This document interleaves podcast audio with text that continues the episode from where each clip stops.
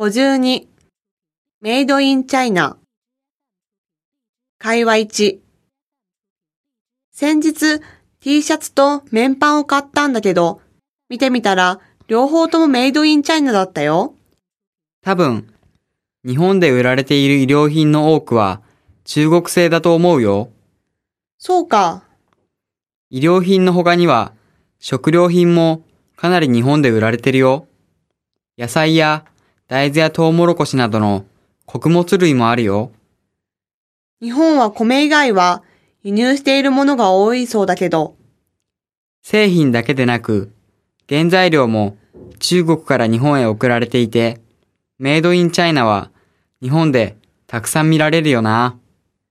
へえ、そこまで多くあるとは思わなかったな。まあ、これもいわゆるグローバリゼーションの一環さ。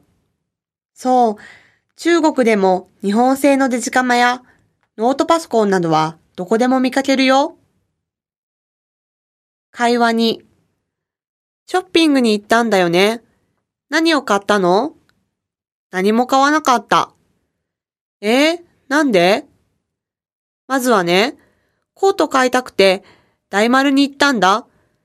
試着して、まあまあと思って買うか買わないか迷っているうちに、裏のラベルを見て中国製って。でわざわざ日本へ来て中国製の商品を買うなんてちょっと微妙。やっぱ日本製が欲しいの。でもなかなか見つからなくて。そうね。日本の衣類のほとんどが中国製だね。それからデジカメ買いにビッグカメラに行ったの。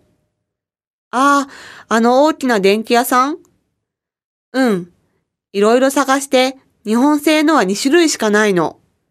けど画素が低くて、少なくとも1000万以上のが欲しいのに。